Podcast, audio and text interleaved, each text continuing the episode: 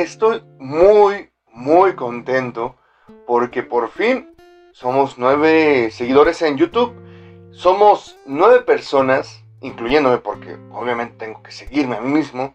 Ya saben, ese sentido de, de querer tener suscriptores. Pero estoy muy contento porque somos nueve personas que seguimos en esto, en este pequeño proyecto que está naciendo, está iniciando y que queremos ver un poco más, que queremos conocer cómo termina o cómo sale o hasta cuándo me voy a rendir en esta pequeña búsqueda de llevar contenido.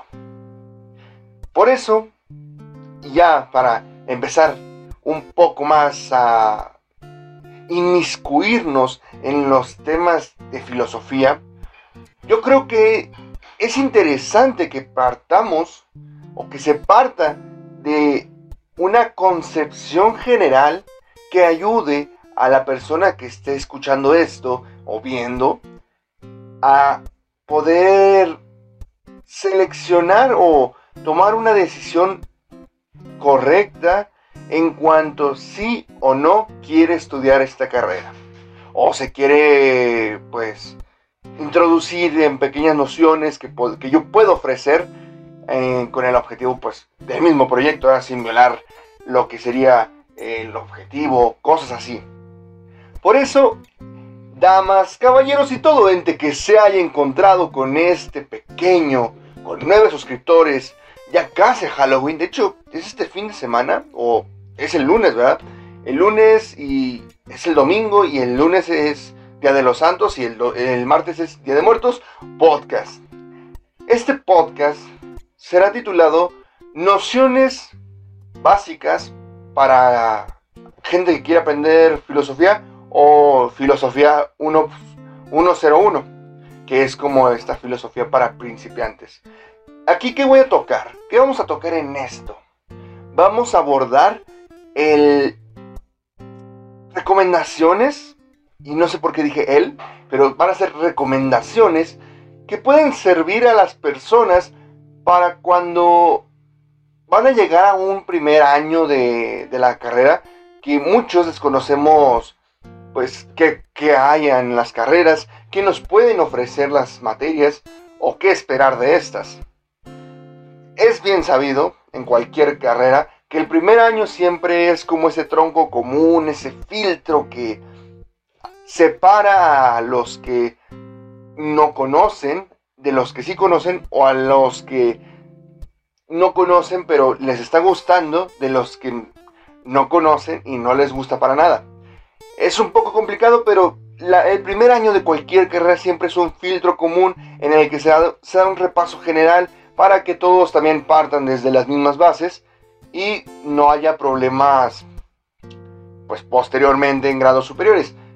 Incluso no solo en las universidades, también en las preparatorias se maneja esto en el primer año, que ya es pues este, este repaso de lo que viste en secundaria. Igual en secundaria el primer año es el, repaso de lo que viste en la primaria.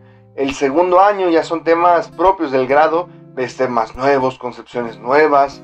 Este, y el tercer año, o en los últimos años, en el caso de las carreras, pues ya empiezas a ver un poco más en, la, secundaria ves una, una introducción a la preparatoria, lo que te podrías esperar. En la preparatoria hay preparatorias que ya se dividen en áreas en el último año. Y esas áreas pues, son para las carreras que tienes interés estudiar. Muy generales, eh, ciencias humanísticas, eh, ciencias químicas, eh, matemáticas y, e ingenierías, artísticas, entre económicas administrativas. Y estas áreas pues ya son un propedéutico para cuando te quieres adentrar a un cierto ámbito, una carrera en específico. Sin embargo, este proceso se repite en todos los grados, excepto en los posgrados, que creo que es el único donde ya vas directo a lo que te truje. Pero tenemos esta preparación sin embargo, son preparaciones muy generales las que les comento, tanto de secundaria prepa o de primaria a secundaria, como de eh, preparatoria a universidad. ¿Por qué? Porque no pueden tratar carreras específicas. No pueden haber un área específica para cada carrera. Son generales, son áreas del conocimiento generales y tú tienes que pues ir agarrando un poco de acá, un poco de allá. Sin embargo, no te ofrecen en su mayoría respuestas a todas las carreras. Por ejemplo, uno que estudia este, en ciencias humanísticas, como yo, solo dos o tres materias te sirven para eh, filosofía en, el área humanística. Y no es porque no, no, es porque no le den importancia, sino porque tienen que abarcar un gran, una gran cantidad de carreras que entran en la misma área, porque otros alumnos también van para otras. O más complicado, los este, trabajadores sociales, los que estudian para ser trabajador social, pues dime qué, materia, eh, tal vez un poco de psicología eh, y antropología, pero de ahí en más, muy pocas materias se enfocan en temas que vayan a servir en las carreras como trabajo social o como ya mencionaba filosofía o u otras carreras específicas. Esa es una introducción muy larga para decir lo siguiente. Por esto, eh, este video, este podcast, yo creo que lo voy a dividir en dos, en el cual en este primero vamos a ver materias, qué esperar de algunas materias en específico que vas a encontrar en primer año, en el caso de mi universidad, pero que por lo general se, ven un poco estas materias en, los planes curriculares eh, y un poco de cómo justificar tu carrera. En el próximo podcast, adelantando de una vez, que tal vez lo, estemos grabando posteriormente a este, pues estaremos hablando ya de conceptos claves que debes dominar o que debes tener una pequeña noción. Ya si tú quieres investigar o profundizarlos, ya mm, es un extra. Pero debes tener una pequeña noción de qué significan o hacia dónde van a apuntar estos conceptos. Eso te va a servir para entender un poco más tus clases, que igual tu maestro correspondiente de la materia debe profundizarlos o debe ayudarte a comprenderlos de una mejor manera. Pero aquí solo es para que tengas esa noción y no te agarren en curva cuando te lo estén presentando. Porque créeme, estos conceptos, que se verán en el próximo, repito, en el próximo, van a ser fundamentales o busco que sean de los más fundamentales para que cuando estés estudiando, no te agarren por sorpresa. Y esto porque digo que son fundamentales o te van a agarrar de sorpresa, ya que muchos filósofos los retoman. Incluso vamos a ver que con otras definiciones o con otras concepciones o que le agregan o que le quitan. Pero el punto central es que son conceptos que uno debe dominar en su forma más básica o digamos en la forma griega y de ahí se va dividiendo, sumando cosas o, restando cosas. Por eso, este, eso lo veremos en el próximo episodio, la próxima semana. Para los que pues, están viendo posteriormente esto, si es que llega alguien a verlo. Eh, eso pues está en la lista de producción que tienen en, el canal. Eh, ahí encontrarás todos los videos y pues sería el episodio número 7 por si gustas verlo. Bien, comencemos. Igual este pequeño podcast o este episodio tal vez sea un poco reducido. Tal vez, no, no, ya la otra vez dije lo mismo y duró una hora, pero eh, son cosas un poco puntuales en lo que qué esperar y qué vamos a ver, qué vamos a ver en los primeros años de filosofía. Eh, así que pues espero que te sirvan o le sirvan a alguien para ver qué, qué, te puede esperar o qué les puede esperar a, las personas que quieran ingresar a esta carrera. Primero, la primera pregunta, ya la he tocado, ya la hemos platicado, pero pues es un poco para reafirmar conceptos o reafirmar cosas que ya se han planteado. Que recuerden, no estoy postulando o no trato de postular verdades absolutas, son este, opiniones que yo he hecho a lo largo de mi reflexión por, pues, de la carrera, de mis años de estudio que son pocos, pero que trato de ayudar con esto. ¿Para qué sirve la filosofía? Actualmente hay un concepto, el concepto de utilidad, el concepto de, de servir o sí, de utilitarismo es muy complicado. ¿Por qué? Porque el utilitarismo actual exige una respuesta que genere movimiento económico, ya sea movimiento económico pro o en contra. ¿En qué me refiero en pro? Que te dé ganancias, en contra que te reste ganancias. Cuando, habla, cuando hablamos de la utilidad es esto. ¿Qué tanto me ofreces o qué tanto me vas a quitar? En siendo, sinceros, y esto lo discutimos en un podcast eh, alguna vez eh, con compañeros de mi, de mi universidad,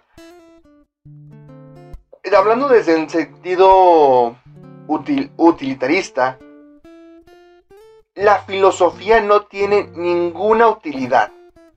No hay utilidad factible de la filosofía en la actualidad o en, las concepciones actuales de utilidad. ¿Por qué? Porque el filósofo no se va a encargar de generar o tratar de incrementar o disminuir las riquezas privadas o públicas de, una sociedad. Así que la filosofía no, no, no, sirve de nada actualmente en cuestión económica. La, la, carrera de filosofía sirve para otras cosas, claro, pero para lo que hablamos hoy como utilidad o para qué sirve, no sirve. Tenemos que pensar en educación, en reformas sociales, que son reformas intelectuales, o sea, teorías que no buscan o no pretenden su radicalización factible. ¿A qué me refiero? Que no busca hacerse per se. Son idealismos.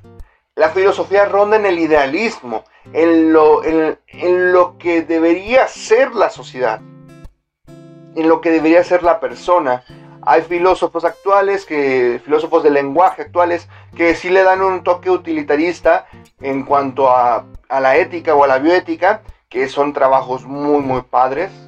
Pero siempre tenemos que rondar en eso, de que nosotros o el filósofo no trabaja con conceptos, este, más bien trabaja con conceptos abstractos, no con cosas que se pueden eh, plantearse en la realidad incluso lo que se considera lo, más este, pues, práctico de la filosofía, que ha sido la teoría marxista, pues mm, incluso es la idealización de un Estado gobernado por los obreros. Pero en la práctica no se ha podido llevar a la perfección por lo mismo de que terminan en una dictadura o en una tiranía o en las dos. Y pues son construcciones ideales que, se arman. Son reflexiones de los sucesos eh, sociales, claro, pero que no necesariamente se deben buscar llevar a la práctica o que no se pueden llevar a la práctica. Por, por ejemplo, Descartes, como al dudar vas a demostrar pues la inexistencia de todo. Son concepciones o procesos más abstractos que uno hace, que uno busca hacer para dar explicación a fenómenos sociales, fenómenos culturales, fenómenos intelectuales, razonales, eh, que nos acontecen. Así que para qué... Perdón, se me sale un gallito. ¿Para qué sirve? Actualmente para nada. Para nada en lo que la actualidad necesita una utilidad. Pero tenemos pues otros servicios en lo educativo, en la transmisión de conocimiento, en los problemas políticos, porque hay geopolíticos filósofos, este, en las cuestiones bioéticas, podemos dar opiniones, claro, mas no es necesario que sean seguidas al pie de la letra. ¿Por qué? Porque pues en primera no nos toman nos toman como opinólogos nada más y de ahí pues que nuestras reflexiones realmente puedan generar un cambio necesita mucha suerte, como ya lo vimos, y, mucha, y mucho tiempo para que pueda repercutir o pueda influenciar a alguien de alto poder y lo pueda llevar a cabo. Cosas más, cosas menos. Ahora, siguiendo por el mismo rollo, utilidad en otras carreras. ¿Qué utilidad podríamos tener en otras carreras? Hay un meme muy famoso. Hablando de memes, pausa y aparte. E-, el meme de, esta, de esta semana fue el de anota eso, Patricio, como ese pequeño adelanto en el cual pues estoy dando estas anotaciones, esto, esto que puede ayudar, pero pues eh, se me olvidó comentarlo al inicio. Eh, para los que están en Spotify, está apareciendo aquí a mi derecha, pero como digo, por el efecto espejo puede estar apareciendo a mi izquierda. Este, y, así está la situación.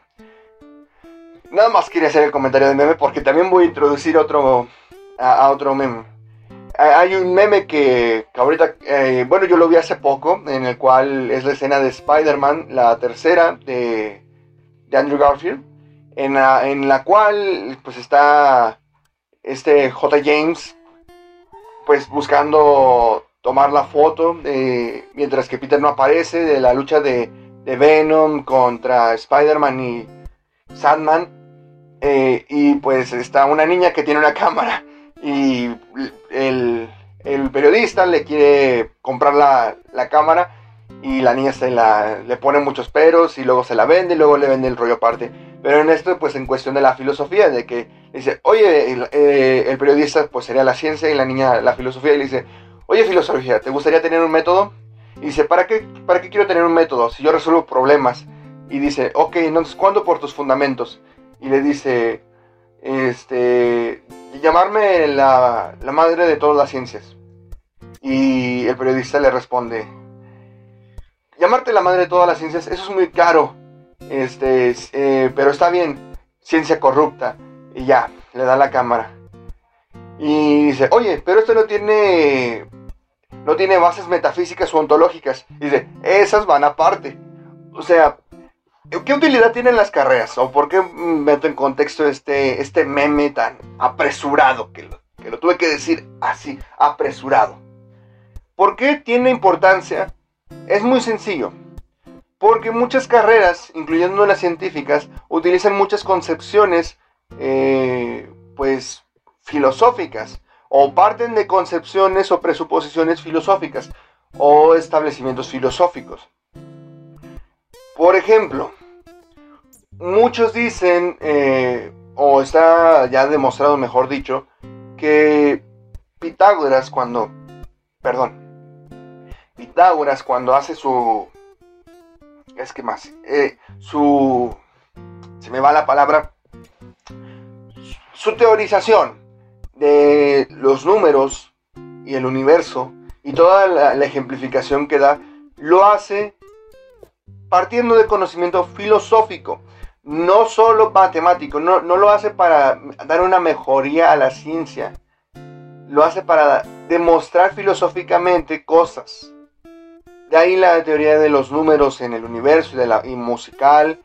También tenemos otros, otros pensadores este, de la ciencia que parten también de concepciones filosóficas.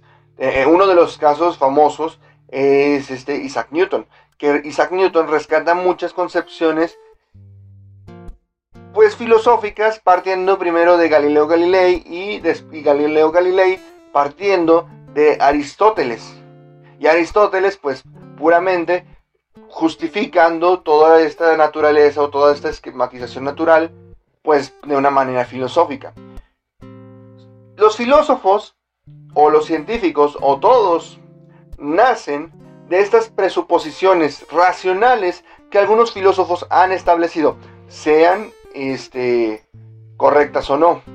Por ejemplo, también hay ciencias que establecen cosas desde el platonismo y mucha gente dice que el platonismo no es correcto. Pasando de eso, también hay pensadores que, como ya vimos en capítulos anteriores, pues no son filósofos per se, pero generan este, eh, este discusión, esta discusión filosófica y también establecen cosas. La filosofía, ¿qué tiene utilidad en las carreras? Como, como, como partimos en el punto anterior, si tenemos el mismo término utilitarista de que me da o me quita, no hay nada. No tenemos utilidad.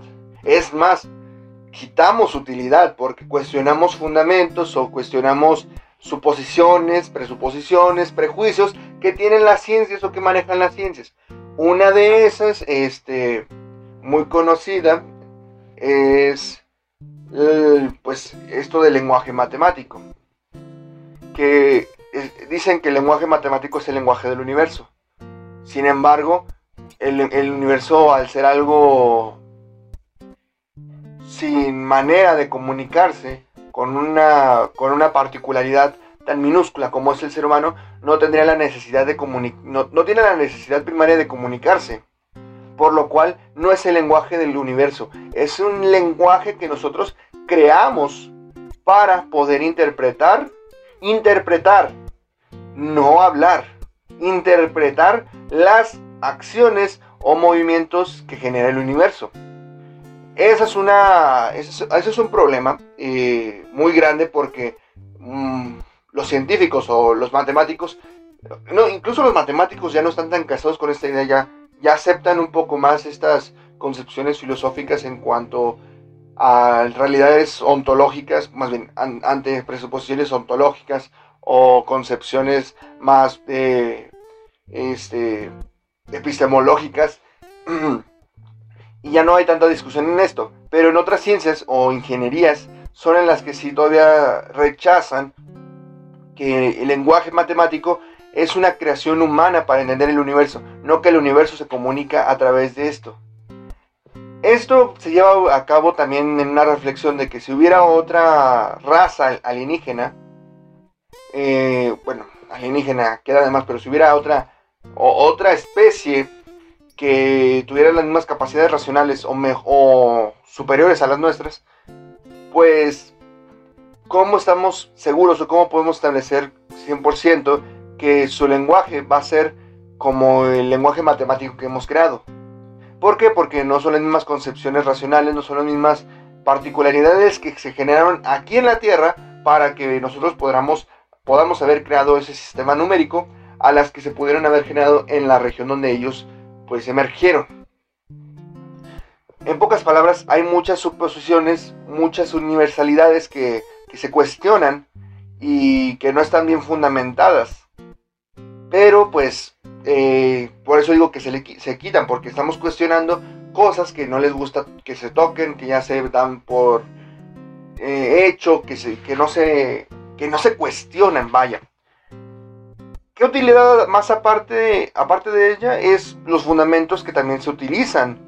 Fundamentos eh, filosóficos, como ya mencioné, pero también hay una utilidad en cuanto a que, no sé, esto es más como ruido personal, pero como que al, al tener a la filosofía como, como esta madre de las ciencias,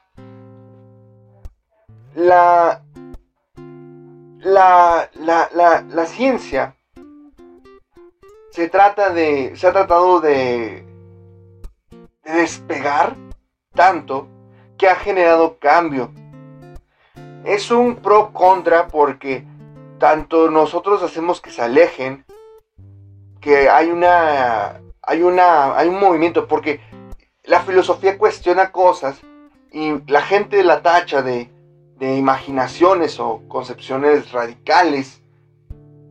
Y la ciencia trata de demostrar lo contrario. Así que hay un cierto avance. Pero esto desde la separación por la, eh, por la llamada posmodernidad, en la cual la ciencia se quiere separar totalmente de las ciencias humanísticas. Y en específico de la filosofía, al no reconocerla tras el positivismo. Eh, pero son ya concepciones más... Bueno, es una concepción más más propia que, yo tengo. Ahora sí, esas son las tres eh, preguntas que creo que se tienen que tener en cuenta. No hay una utilidad como tal en la actualidad, pero sí hay otras cosas en las que nos podemos desarrollar, porque no todo eso es, no solo es dar cosas económicas o recibir cosas o quitar cosas o dar cosas, sino que hay cosas más, hay este, concepciones más allá que nos pueden ayudar o en la que podemos contribuir con nuestro saber o consulta filosófica. Ahora, vamos a pasar por materias. Estas materias pues, son, como ya les comentaba en un principio, las que podemos pensar en base o como una base para los primeros años de filosofía, o el primer año de filosofía. La clásica, historia de la filosofía. Mm, cuando estás estudiando historia de la filosofía, te vas a saber las épocas filosóficas de memoria de memoria y te vas a cansar de verlas porque mira, te voy, te voy a dar este consejo. Historia de la filosofía, vela o préstale atención este, cuando la veas. ¿Por qué? Porque esto te va a ayudar también a colocarte época, eh, en la época y saber los por qué salen esas dudas y los por qué llegamos a la siguiente época o qué se responde en la siguiente época.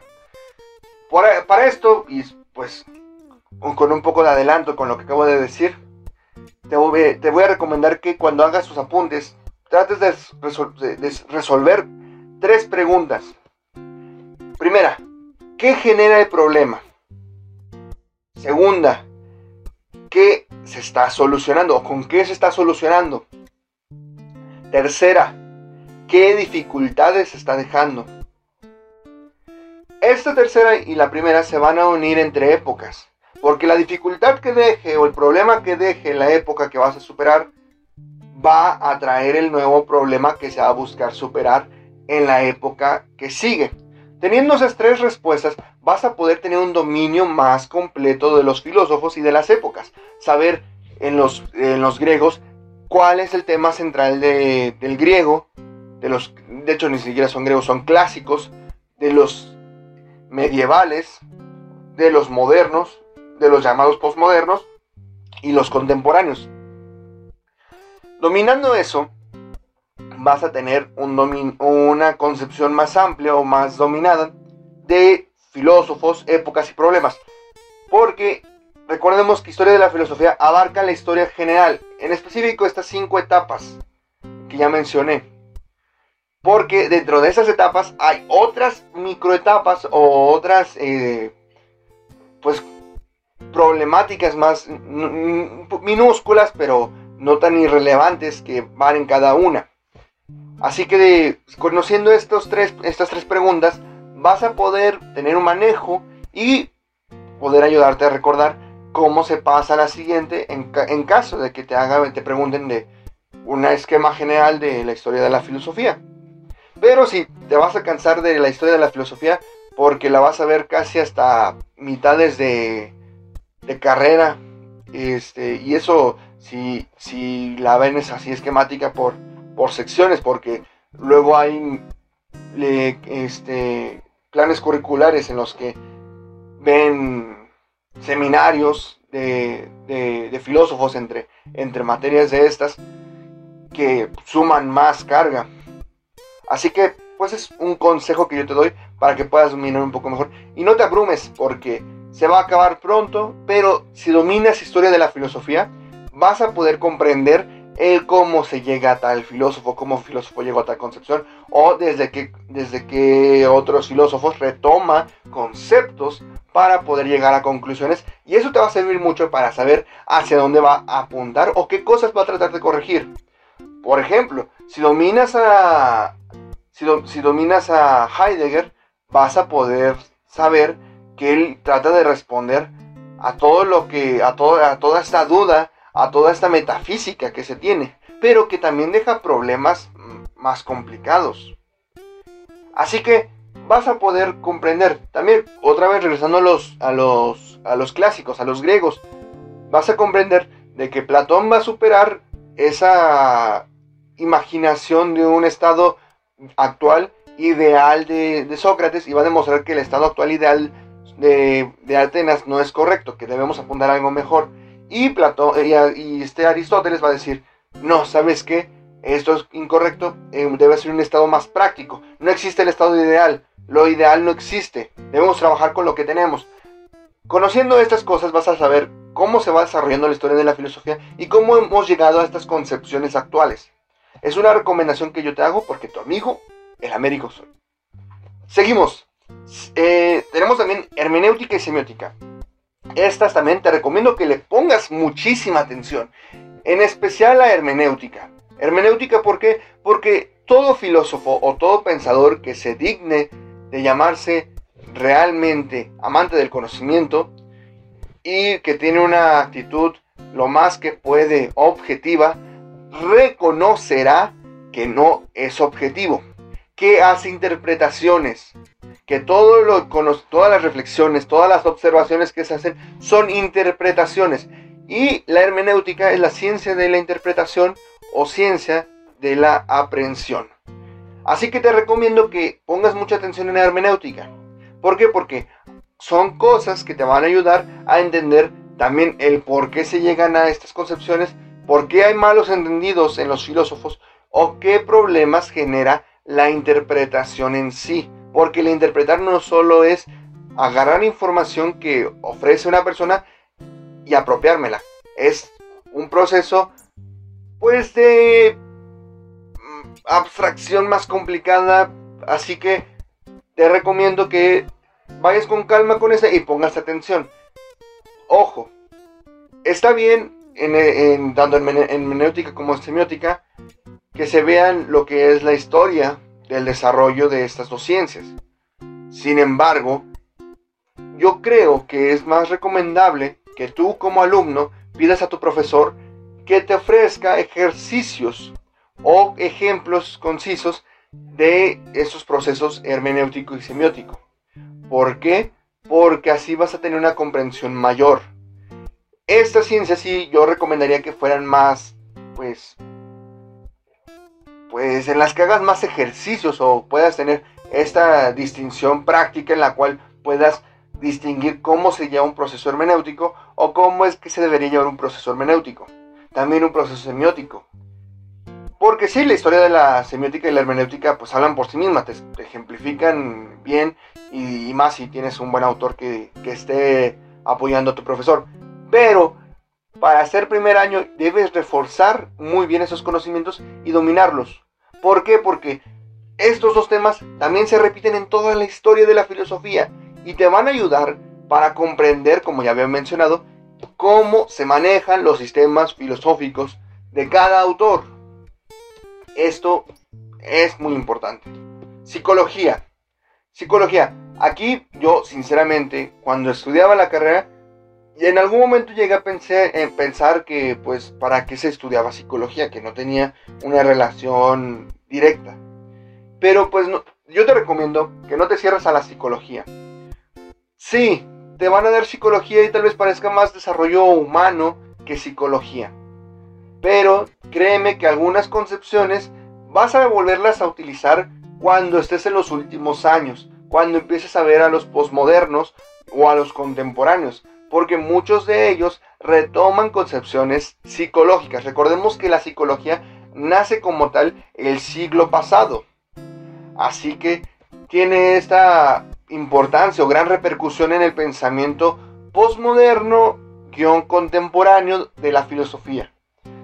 Así que no te cierres a la psicología, dale su tiempo a que se encurta y verás que te van a ayudar a comprender algunas concepciones de, de autores que vas a ver más adelante. Ya en los últimos, bueno, algunas, algunas carreras, algunas escuelas manejan esto los primeros dos este, semestres o el primer semestre, pero verás filosofía de la ciencia. En esta, en esta materia espera a encontrar cómo es que la ciencia, como ya mencionaba, tiene esas presuposiciones y cómo es que la filosofía apoya a la ciencia para que las, eh, las afirmaciones o sentencias que lanza la ciencia no sean racionalmente incorrectas. Esto también apoyado de la lógica, de la semiótica, de la hermenéutica, y vas, y vas a encontrar cómo es que el proceso científico también es un proceso filosófico. No es nada más eh, observación empírica, sino que nace de una interpretación filosófica. Recordemos que el método científico puede ver sus primeras luces en Pitágoras, luego en Aristóteles, luego en Descartes, hasta finalmente consolidarse como un método científico este, en la era pues, eh, de la revolución eh, industrial, que es cuando ya se, ya se toma en cuenta más firmemente como un método científico. Y que por, por eso no se, da un autor en específico que haya impulsado este, sino que todos agregaron un poco para llegar a, al actual o lo que conocemos como el actual. En total, la filosofía de la ciencia te va a ayudar para poder comprender cómo la filosofía apoya la ciencia y la ciencia apoya la filosofía. Porque es un te doy y me das.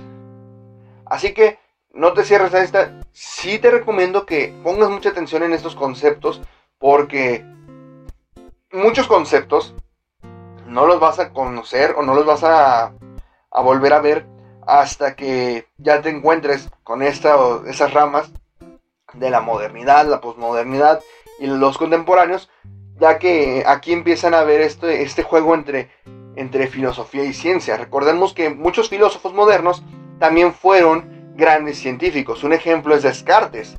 Descartes crea su propio método a base de estas concepciones filosóficas y matemáticas, que es la geometría analítica. Así que no te, no te, no te desanimes y ve poco a poco. Ah, también sumándole que Kant también parte de esta relación entre ciencia y filosofía para postular sus tres críticas. La filosofía de la ciencia te va a gustar si te gusta la ciencia. Recordemos que la filosofía no es aparte, ni mucho menos esa, es contraria al conocimiento científico matemático, que es el siguiente punto. No debes tenerle miedo a la lógica o matemáticas. Y también en palabras de compañeros que han estudiado la carrera, no creas que por ser filosofía no vas a ver matemáticas ni ecuaciones. La lógica, no la lógica pues pasada a la aristotélica, sino la lógica más moderna, maneja mucho sistema de ecuaciones, maneja mucha complejidad. Para poder comprender la lógica, debes poder, debes estar abierto a que vas a ver matemáticas no, no por ser filosofía nos separamos de todas las ciencias. Tenemos un poco, o, adoptamos un poco de todas las ciencias naturales, sociales, artísticas, económicas para poder dar conocimiento respuesta a, dudas. Así que no le tengas miedo a las matemáticas, porque si le tienes miedo a las matemáticas, vas a salir perdiendo, vas a tener, vas a sufrir mucho con lógica y puede que la debas mucho tiempo y que incluso llegues a tener este pues esta, esta complejidad al momento de dar de alta tus materias, porque la lógica siempre se va a utilizar. Así que seguimos con no tener eh, pues miedo, pero también hay que llevar a no tener prejuicios. Hablamos en qué? En los medievales. Cuando hablamos de los medievales siempre nos referimos a la época oscura. Sin embargo, tienes que quitarte esa idea, esa, idea sesgada de que los medievales es igual a malvados, que la religión es igual a, maldad. Un filósofo ateo, eh, eh, religioso o agnóstico o que no se pronuncia, debe estar abierto al debate. Debe conocer los pros y los contras racionalmente, no buscar confrontaciones fanáticas en cuanto a Dios no existe porque yo no quiero que exista o porque no es real para mí o Dios existe porque para mí sí es real. No, deben haber respuestas más allá, más radicales, más fundamental, fundamentadas en lo que sería esta concepción radical, esta concepción racional. No le tengas miedo a los medievales y digas, no, pues es que vamos a ver puros temas de Diosito. Pues no, o, sí, pero lo que es San Agustín, Santo Tomás, San Anselmo, ofrecen problemas filosóficos que no solo involucran a la religión, sino que involucran un poco más allá.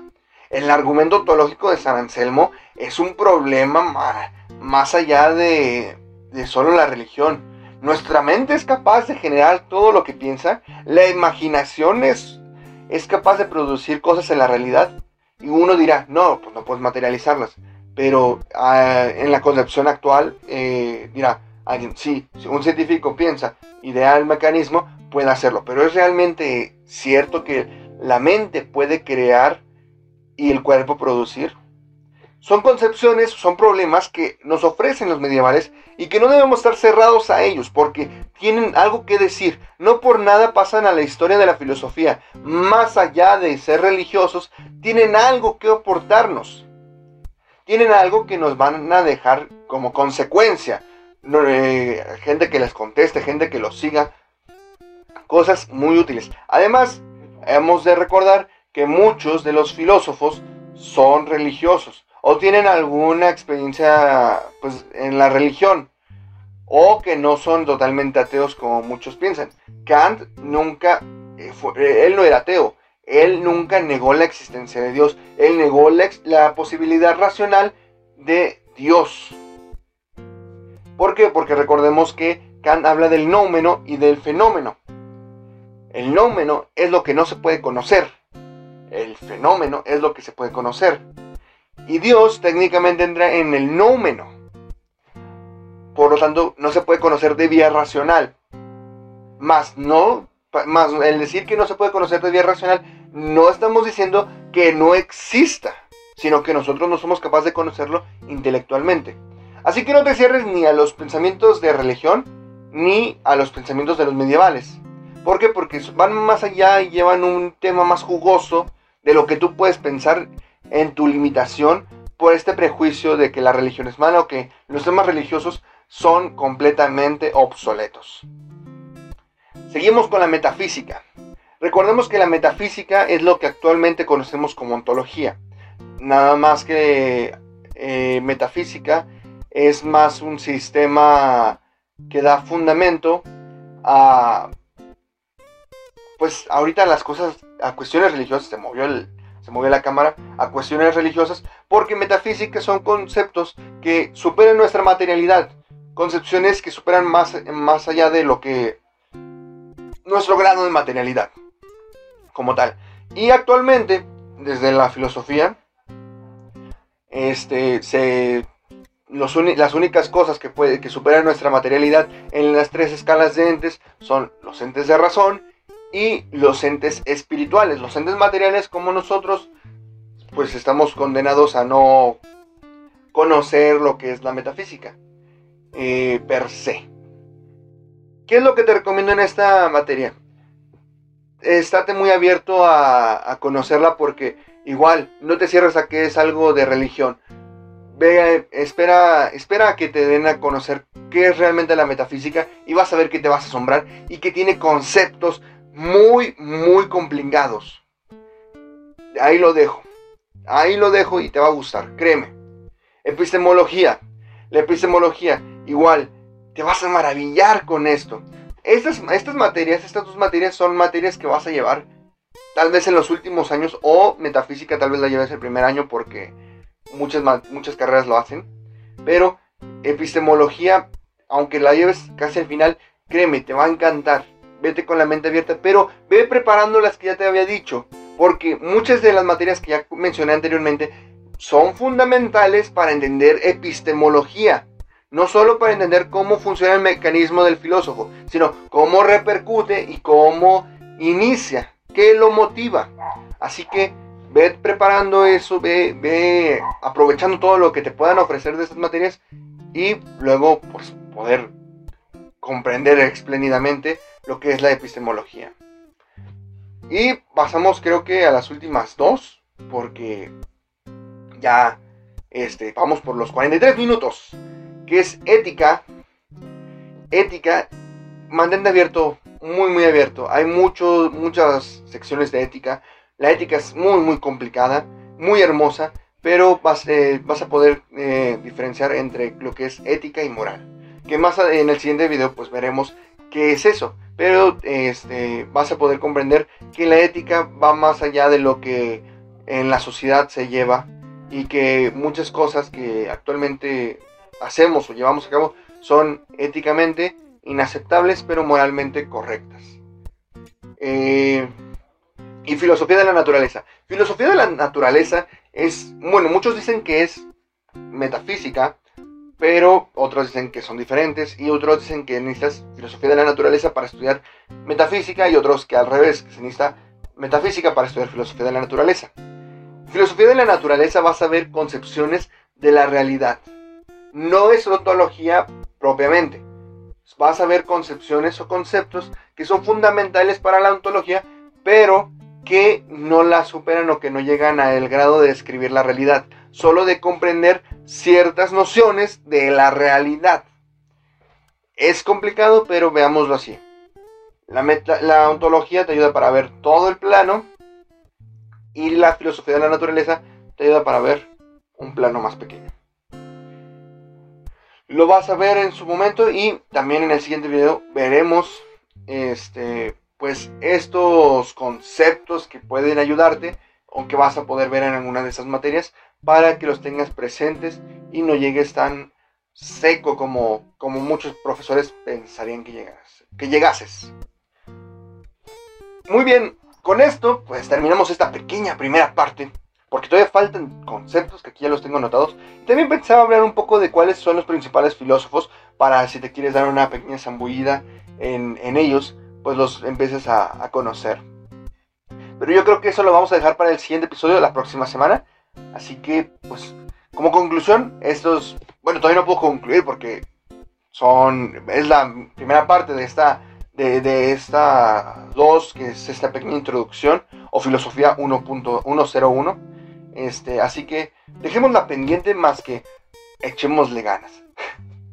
Muy bien, ya como pues empezar a despedir, eh, agradezco mucho su apoyo, eh, su seguimiento. Ya somos 34 personas en Facebook, somos 4 suscriptores en YouTube, eh, creo que somos 9 en, en, Instagram. No sé cuántos seamos en Spotify, no he checado, pero aún así agradezco mucho su apoyo y les vuelvo a pedir que si les gusta el contenido, denle like este, síganos en Spotify, en YouTube, en Facebook, en Instagram. Compartan nuestro contenido si les agrada o si conocen a alguien que les pueda servir ser útil ese contenido, se lo agradeceríamos mucho. Síganos en nuestras redes sociales de Spotify, de Facebook e Instagram, perdón, para seguir al pendientes de más cosas, más adelantos, más memes que puedan ayudarnos. Este, y pues, en serio, muchas gracias por este pequeño apoyo que estoy recibiendo. Eh, esperemos eh, continuar con este proyecto mucho tiempo. Y pues, ahora sí, sin más que decir, sin más cháchara que escupir, los espero el próximo episodio de este, de la próxima semana. En esto que es, cómo no hacer filosofía con su sensual pelón, Américo Ayala. Nos vemos se cuiden mucho, no se engolosinen con los dulces para que no les hagan, salgan caries. Bye.